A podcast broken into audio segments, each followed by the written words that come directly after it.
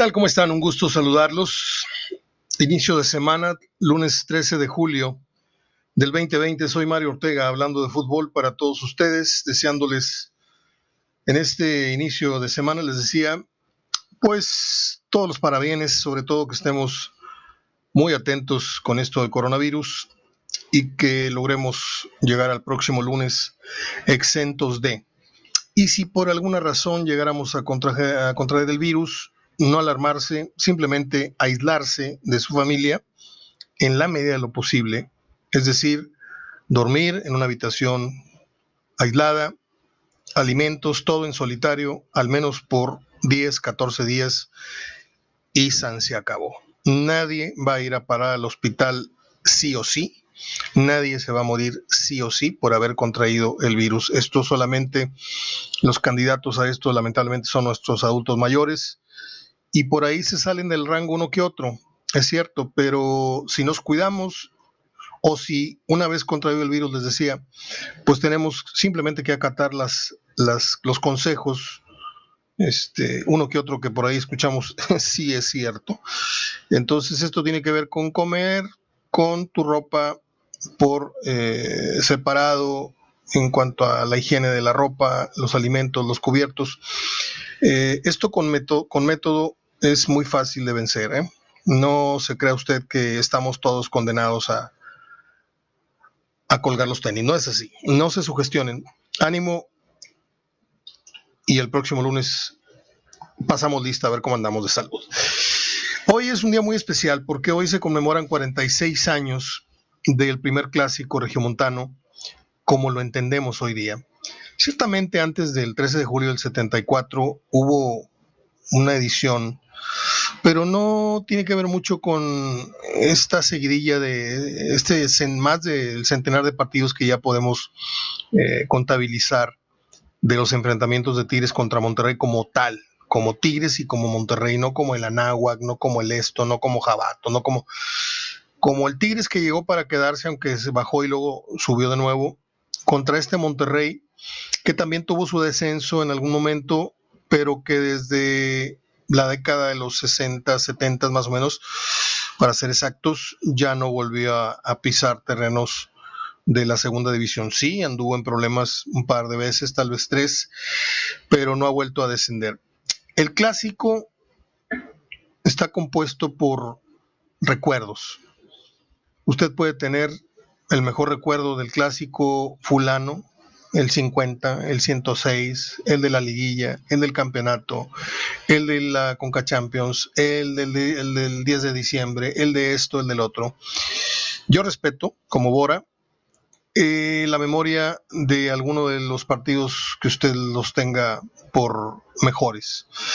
Pero yo hoy quiero compartirles un, un editorial que me inspiró la madrugada de anoche.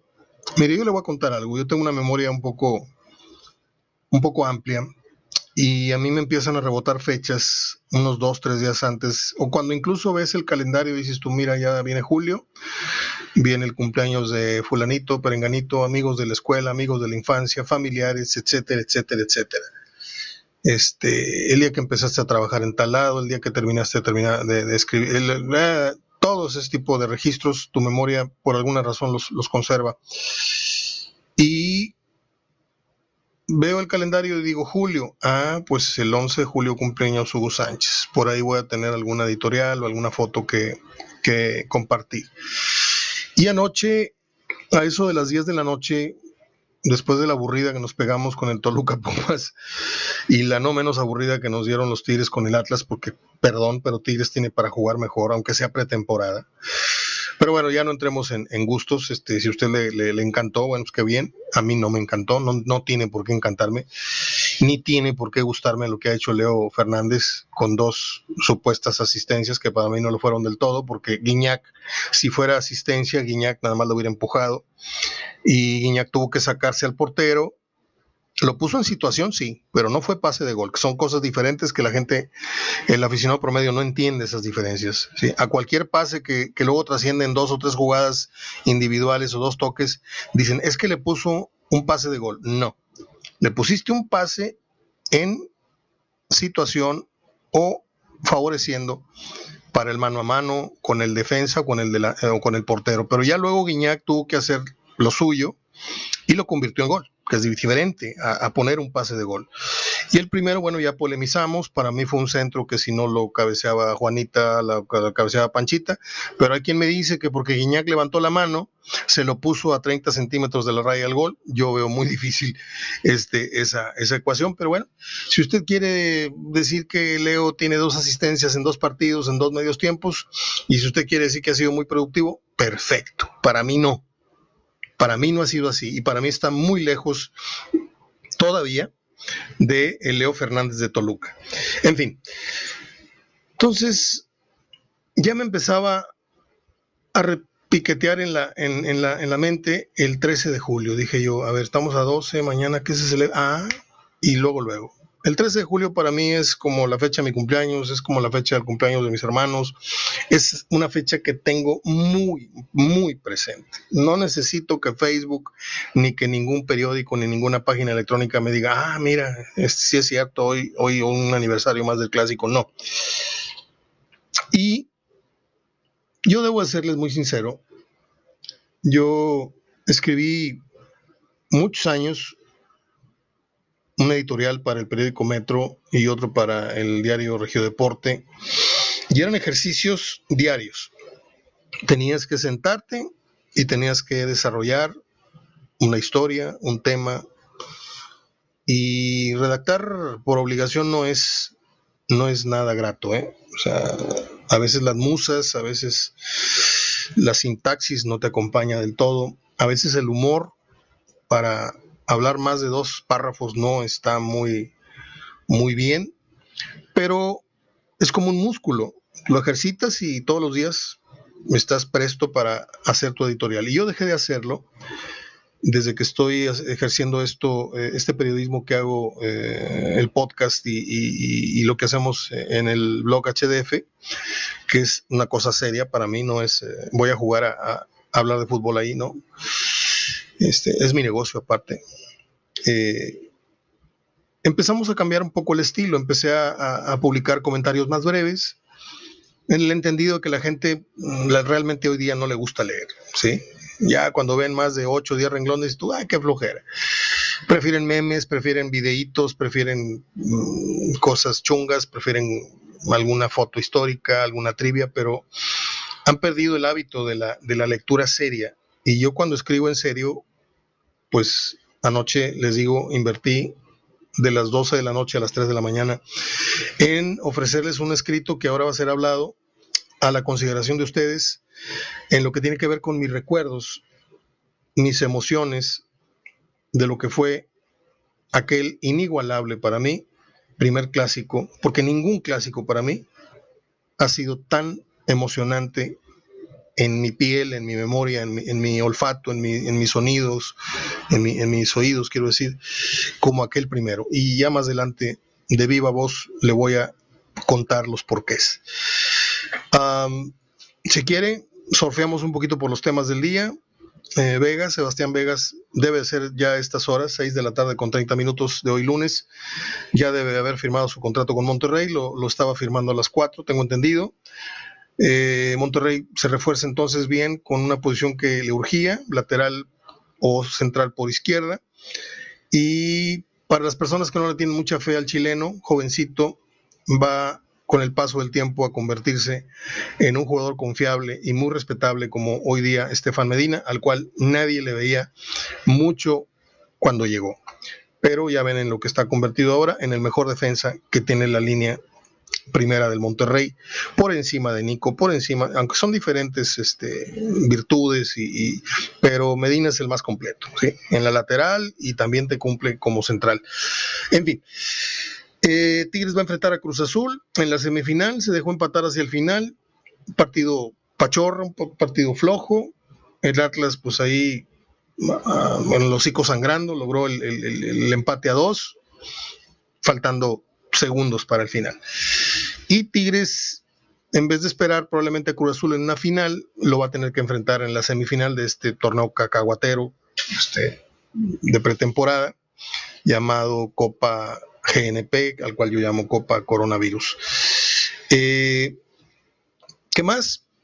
Pues no hay mucho. El calendario ya se dio a conocer. Mañana pasado les platico el calendario de Tigres, el de Rayados, las fechas del clásico, los partidos importantes, etcétera, etcétera, etcétera. Pero hoy la fecha, además del cumpleaños 78 de Harrison Ford, un actor que yo creo que el 90% de los que hemos visto o nos hemos sentado a ver una película en televisión o hemos ido al cine, habremos visto alguna de Harrison Ford, que La Guerra de las Galaxias, que, Harrison, que Indiana Jones, que la película aquella que hizo con Michelle Pfeiffer de miedo, que este Peligro Inminente. ¿Se acuerda usted qué trilogía? No me acuerdo cómo se llaman las películas, pero ese papel de presidente de los Estados Unidos que hizo tres películas, una de ellas la esposa era, era guapísima, era Anne H. Anne, Archer, perdón, Anne H. era la lesbiana, la otra güera. Anne Archer, eh, a mí me gustó mucho una película que se llamó Peligro Inminente. no es un actor de la talla de Pacino, de De Niro, de Michael Caine, incluso de Morgan Freeman, pero es un actor que sí está encima de Mel Gibson, de Tom Cruise, de todos esos palomeros, este Liam Neeson y todos esos que, llenan los cines, pero que no ofrecen calidad eh, en su actuación. La calidad está en los guiones de acción o los guiones de lo que usted quiera, pero Harrison Ford se quedó en esa medianía entre el actor palomero y el actor consagrado. No sé si usted esté de acuerdo conmigo o no. Y si usted me dice, oye, yo creo que esta y esta y esta película merecen el grado que no les estás dando, bueno, lo discutimos. No estoy ahorita con las películas que ha hecho, las más sobresalientes, como suelo hacer cada vez que se, se habla de un aniversario de un gran actor, en este caso un buen actor, porque yo quiero concentrarme, estoy ahorita hablando a ojos cerrados, tratando de encontrar la serenidad y la concentración, la adicción, para poderles leer el texto que anoche publiqué al filo de la medianoche. Déjeme entrar entonces a la lectura del mismo, esperando sea de su agrado. Si usted ya lo leyó, bueno, espero que ya le he escuchado. Le voy a hablar a la oreja muy, muy cariñosamente a ver qué le parece. 46 años de nostalgia. Recuerdo la primera vez que me llevaron al circo tendría yo seis años a lo mucho. El olor en el ambiente que mezclaba el estiércol de la jaula de los animales con el acerrín en el piso de tierra, te daba la bienvenida apenas si te acercabas a la, taquilla. Una vez que te cortaban el boleto y que te abrían esa, esa cortina que te ingresaba al lobby del, del circo, lo primero que te imponía era el, el algodón de azúcar, el aroma de las palomitas recién hechas, servidas en aquella famosa caja de cartón alta con rayas rojas y blancas. La, el refresco, la Pepsi chiquita en su envase de vidrio con el viejo logotipo. Y luego cuando ya tomabas camino rumbo a tu butaca, aquellas sillas boderas que te ponían en el circo, pues eh, te impresionaba eh, el color de la carpa, los sonidos de los animales que más adelante habrían de desfilar en los números que estábamos por ver, los elefantes, los leones, e insisto, los aromas, este, lo divertido que eran los changos, los payasos, el famoso eh, payaso aquel trapecista eh, que se llamaba Renato, que por cierto Cepillín le fusiló su maquillaje y eso le daría una personalidad y un, éxito, por qué no decirlo, eh, en su faceta como payaso de televisión. Eh, estaban también los malabaristas, aquellos famosos que traían como unos pinos de boliche o algo, algo parecido, o las, las famosas eh, esferas estas, estos círculos de, colores que, hacían mucho malabar y, y, las carnosas aquellas mujeres que se subían a una liana muy alta y empezaban ahí a pasarse la liana por el arco del triunfo, haciendo según ellas pues peripecias en las alturas. Eran los números más aburridos, por cierto, para un niño. Pero mi papá estaba, pero clavadísimo viendo las gordas allá medio encoradas.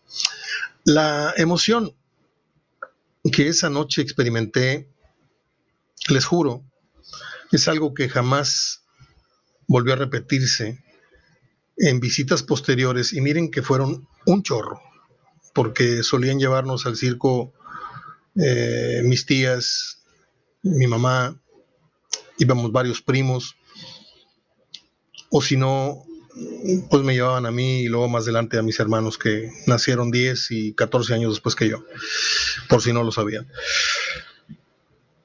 Eh, lo mismo podría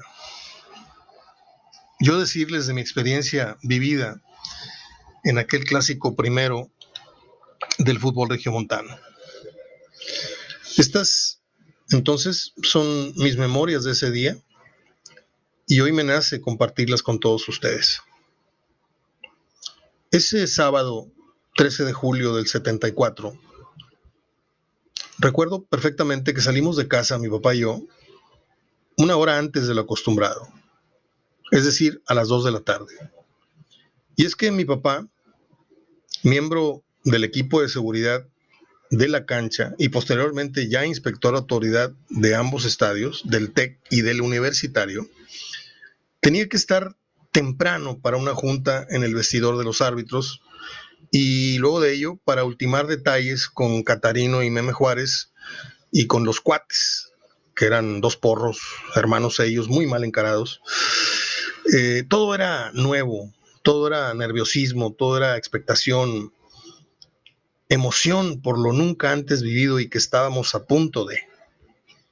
Déjeme decirle que la avenida Cuauhtémoc, congestionada ya desde la calle 5 de Mayo, auguraba desde las 2, 2 y media que íbamos por ahí en tránsito, la urgencia de miles de aficionados por estar lo más temprano posible ya en el estadio.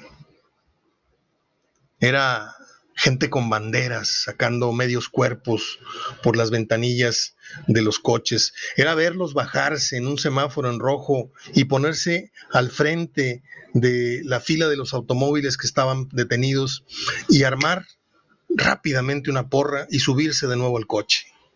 Ah, y cinco semáforos o seis semáforos más delante en rojo, de nuevo la misma escena. Eran las primeras imágenes eran los cortos de una película nunca antes experimentada. El primer clásico regiomontano. Finalmente, luego de 35, 45 minutos en promedio que hacíamos casi siempre al estadio, pero esa vez, le digo, se hizo un poquito más, hacíamos 30 minutos, la verdad. De aquí de la casa de todos ustedes, agarramos Morones Prieto, todo Cuauhtémoc, Avenida Universidad y para adentro. Ese día hicimos 30 minutos, poco más de 45 minutos para hacerles más o menos exacto.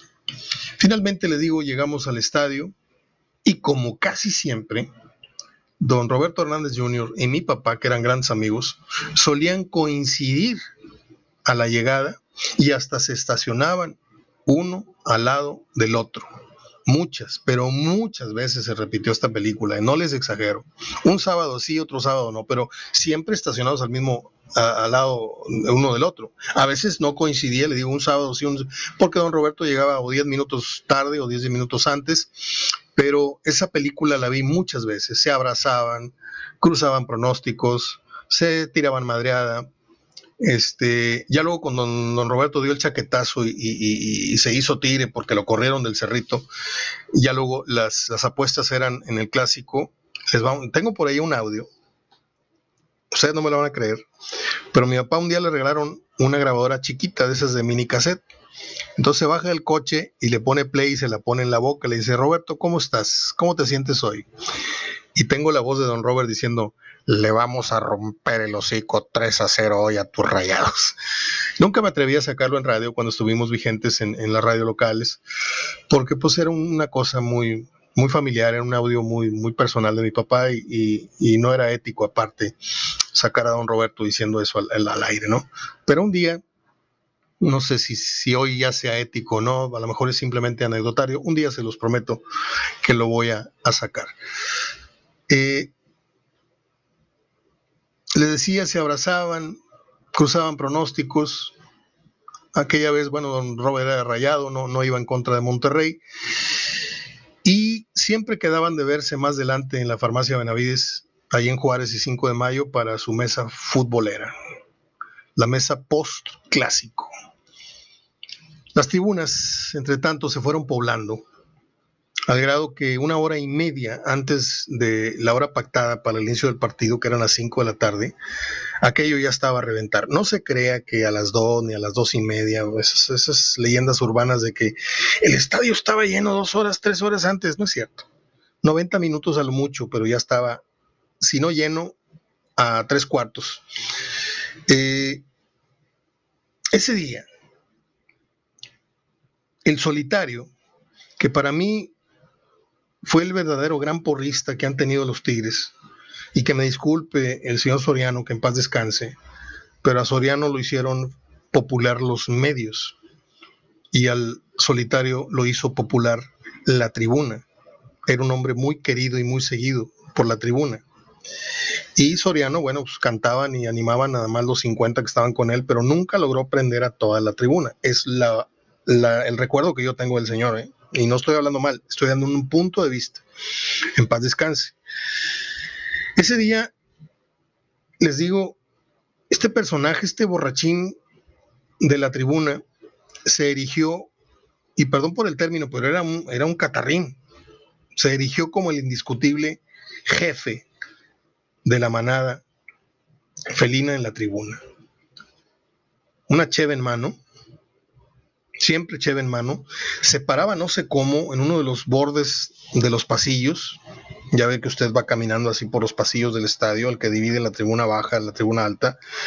Y para ingresar a los escalones, pues hay una pequeña bardita. Bueno, en esa bardita donde usted ponía la cheve o, los antebrazos para ver el juego, si estabas en la primera fila, ahí ayudaban a, subirse, lo ayudaban a subir. Y cuando ya lograba equilibrarse, el estadio empezaba a hacer como aquel sonido del eh, nada más que sin el puto, no.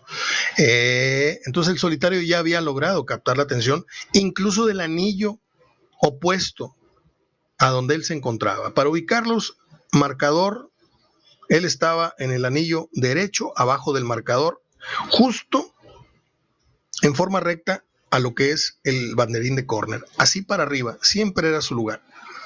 Bueno, pues el solitario cerraba su puño, alzaba su mano y luego la agitaba tres veces. Tigres, tigres, tigres. Y luego cruzaba sus antebrazos y sus palmas haciendo la señal de y ya. Pero era sonoro el grito. Medio estadio, tal vez más. Cuando jugaba Tigres de local, obviamente era todo el estadio. Pero ese día, los que seguían al solitario desde la segunda división y que ya sabían la práctica de ese, de ese cántico, o de esa, esa porra, asombraron a, los seguidores de Monterrey, que vieron cómo se paró un porrista que no tenía en ese tiempo tan organizado, don Meli, que en paz descanse, no tenía tan, tan hecha una forma de apoyo masiva como sí la tenía el solitario, dato que usted no va a leer ni encontrar en ningún medio, y que me perdonen amigos y no amigos que están en los medios, pero ellos estaban en los columpios, cuando nosotros ya estábamos en la cancha registrando memorias. En ese tiempo el fútbol no era para ricos o clase medieros pudientes únicamente. No, señor. En ese tiempo lo mismo podría entrar Juan Pueblo a la tribuna de sol o a un anillo, uno de los dos anillos del estadio, con módicos 40 o 60 pesos. Y se lo digo porque tengo boletos ahí guardados. O el que tenía para comprar su, butaca FIFI desembolsaba 120, 140 y luego ya fue subiendo cuando la gente que maneja el fútbol se dio cuenta que tenían ya como rehenes a miles de aficionados y que podían hacer con ellos y con sus bolsillos lo que quisieran. No, no había abonados, ni gente con camisas de mil pesos poblando y, tapizando con color amarillo, blanqueazul las tribunas.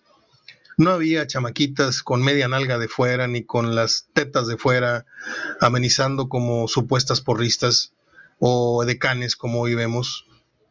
Era un fútbol, era una afición virgen, sana, sin malicia, sin estereotipos extranjeros, es decir, sin leperadas de una barra que incomodara a nadie. Todavía nadie había sembrado el virus del odio entre las dos aficiones. La tribuna alternaba seguidores de uno y otro equipo, algo que hoy, ciertamente hoy, todavía se ve, pero en menor escala. Y es que hoy, pues si un tigre logra colarse al estadio rayado o viceversa, no llegan a veces ni al millar. Y antes era una división casi del 60-40 o del 50-50 cuando se enfrentaban Tigres y Monterrey después del primer clásico e incluso en el primero. Se enfrentaban el Benjamín, el recién ascendido contra el equipo de la ciudad, porque Monterrey era el equipo de la ciudad. Llevaba y lleva el nombre de la... Bueno, hoy se llama Rayados. Quién sabe qué maroma se aventaron ahí, pero le quitaron el nombre de Monterrey y le pusieron Rayados. Nadie Absolutamente nadie imaginó que ese día estaban haciendo el hermano incómodo de los rayados.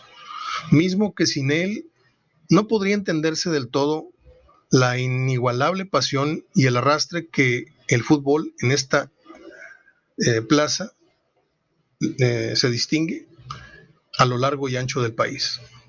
Hoy no podríamos entender el fútbol en Monterrey si no fuera por esta rivalidad que hay entre Tigres y Monterrey. Era el enfrentamiento entre los ricos contra el modesto equipo con mayoría de jugadores venidos apenas unas semanas antes de la segunda división. Salvo por el negro Hodge, que en paz descanse, y el Popeye Trujillo, que vinieron del América ya en su etapa de salida para reforzar al equipo y que de hecho hubieron acción ese día. Más adelante, sí, llegarían Buglione, Freire, La Palma, pero ese día eran los de segunda contra los ricachones rayados de don Alberto Santos de Hoyos.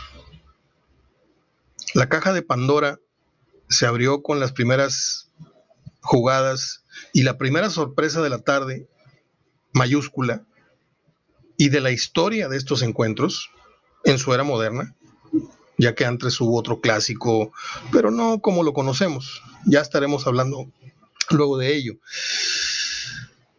Fue, la sorpresa fue por parte de Juan Ugande, el orgullo del Banco Manorte posteriormente, se hizo banquero. Juanito abrió para asombro de todos el marcador con un tiro apenas afuera del área. Si mal no recuerdo, esto fue en la portería de rectoría. Yo estaba atrás de esa puerta y luego me iba a la, anduve yo atrás de los dos marcos porque yo quería ver los goles de Monterrey y los de los Tigres. Pero Paco Solís, en una carrerona que me recordó mucho Marteloto cuando lo vi hacer algunos goles, me recordaba mucho a Paco Solís cómo conducía y entrando a los linderos del área grande, ahí le pegó y empató con un tiro raso abajo que Brizuela no pudo atajar. Y curiosamente, ahí se estaba eh, decretando el empate a uno, pero curiosamente, por ahí del minuto, ¿qué fue? Faltaban cinco minutos, sí, cinco minutos. En una jugada casi idéntica, y si usted estuvo en el partido lo debe recordar, Paco vuelve a conducir con ciertas libertades del medio campo, arrastra la pelota por el centro del campo, patea igual y de manera idéntica anota. Dos tiros rasos que no pudo contener Brizuela, y así se fue eh, Monterrey y Tigres al descanso se fueron con un lógico 2 a 1 para Monterrey, que luego a tres minutos de iniciado el segundo tiempo el Alacrán ponía el 3 a 1, lo que presagiaba no solamente la victoria para los blanquiazules, sino además una goleada. Pero qué lejos estábamos de eso. El Tubito Rodríguez acercó a los dirigidos por el Che Gómez al minuto 63. Abro un paréntesis. ¿Usted sabía que el Che Gómez fue jugador de Monterrey? Y aquello se puso más bueno, que lo que hubiéramos pensado a las tres y media de la tarde. 3 a 2, Tigres se acercaba.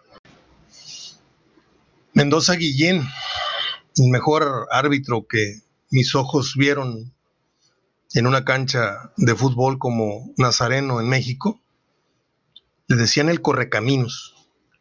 Corría de área a área ese día con 36 grados, sin descanso. El partido estaba de ida y vuelta, muy emocionante luego del el 3 a 2. Monterrey no, desconcertado, no sabía cómo meter ese gol que sentenciara el partido y la pagó.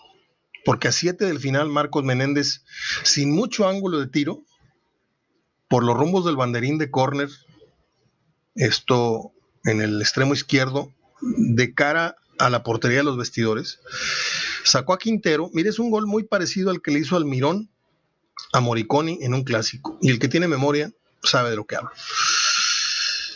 Con muy poco ángulo, le pega de manera rasa, a ras de pasto, y aquello se empató para decretar el salomónico empate. Y parecía que aquello así se iba. De hecho, así terminó. Pero ¿qué creen?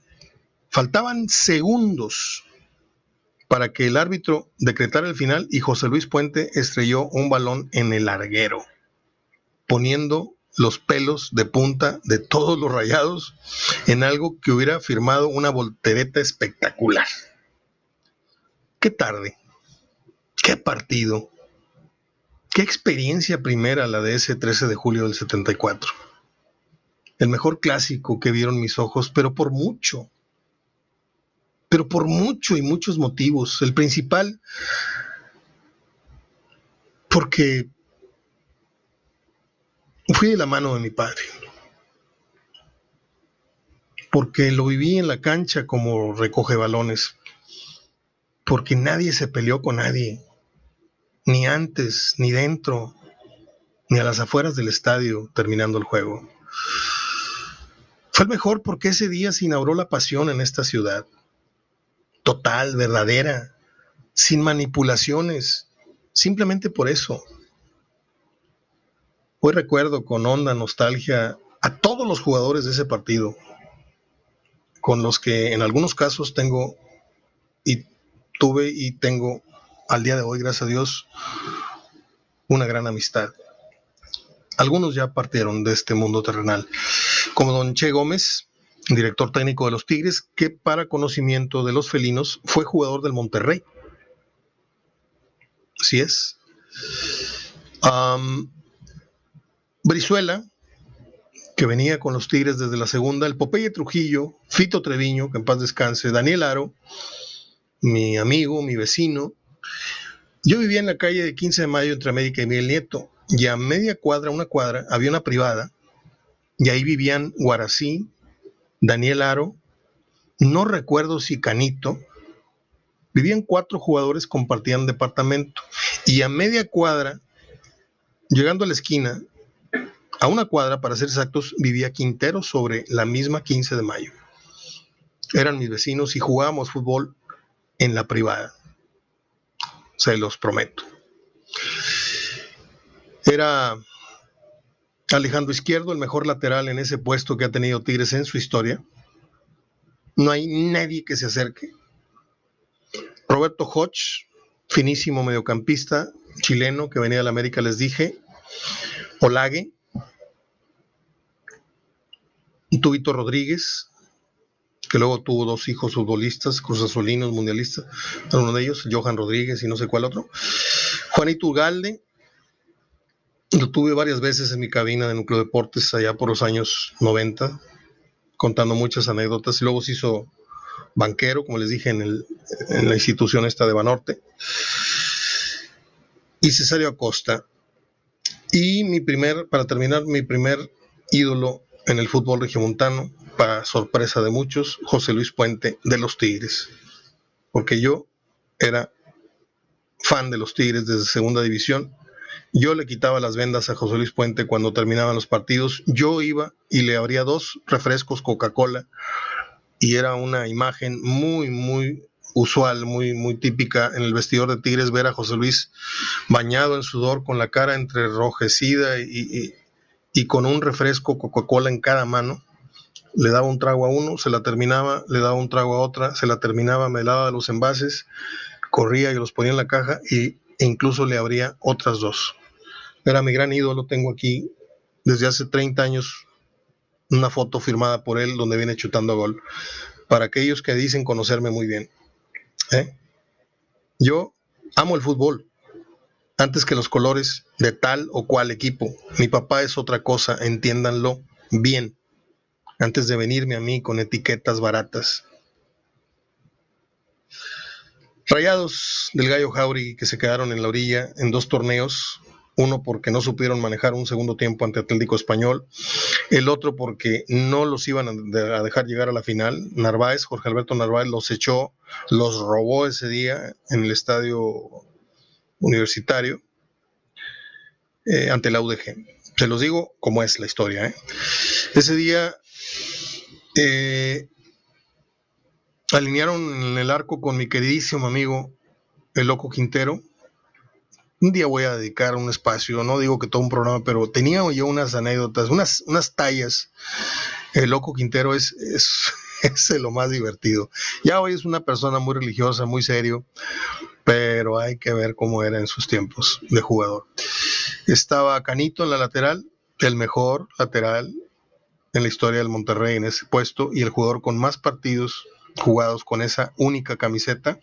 El mejor central que ha tenido en la historia el Monterrey es Guarací Barbosa, Víctor Imperial, que en paz descanse, Ricardo Díaz, que no sé si falleció recientemente, a lo mejor me estoy confundiendo con, un, con otro lateral que supe que murió, Juanito González, queridísimo, el Hueso Montoya, divertidísimo, ha estado conmigo en tres o cuatro o cinco peñas y en una infinidad de programas de radio, eh, Paco Solís, Nilo Acuña, que en paz descanse, Alfredo Jiménez y Pedro Damián.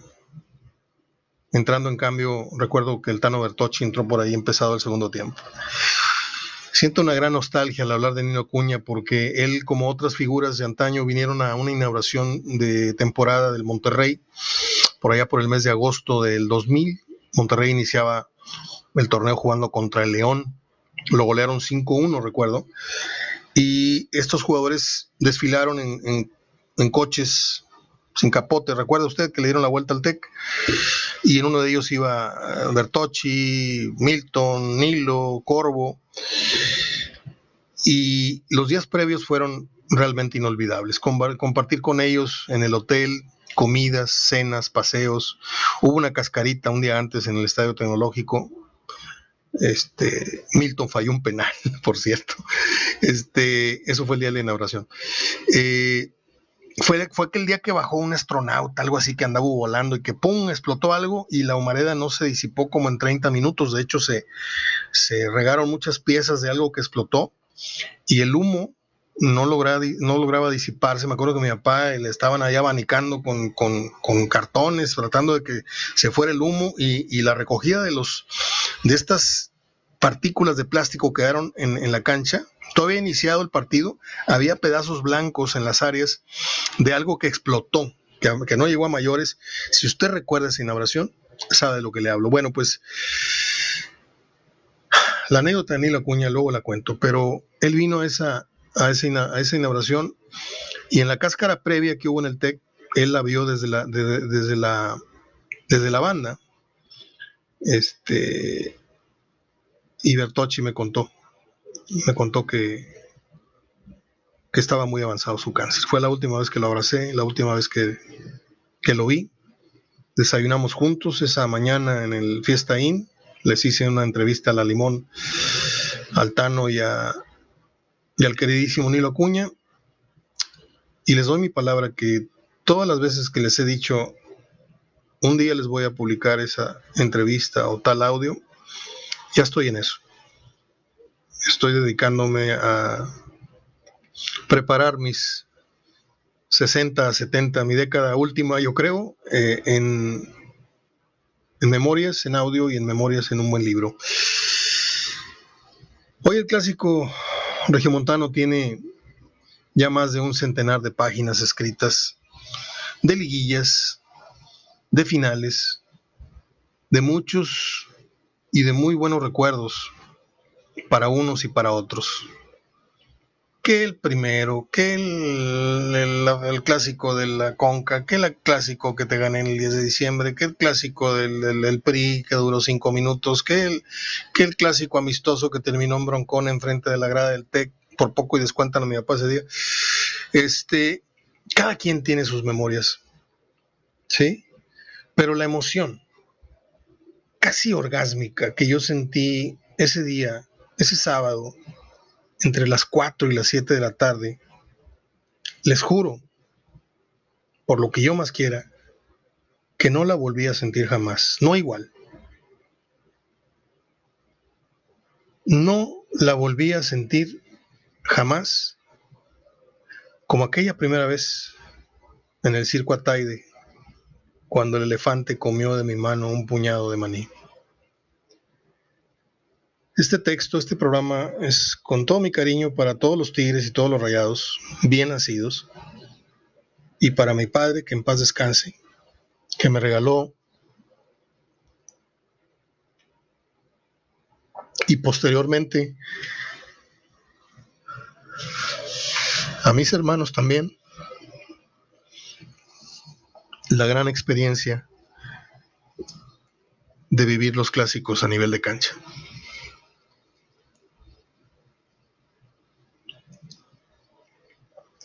Soy Mario Ortega hablando de fútbol. Les dejo un abrazo de gol hasta mañana.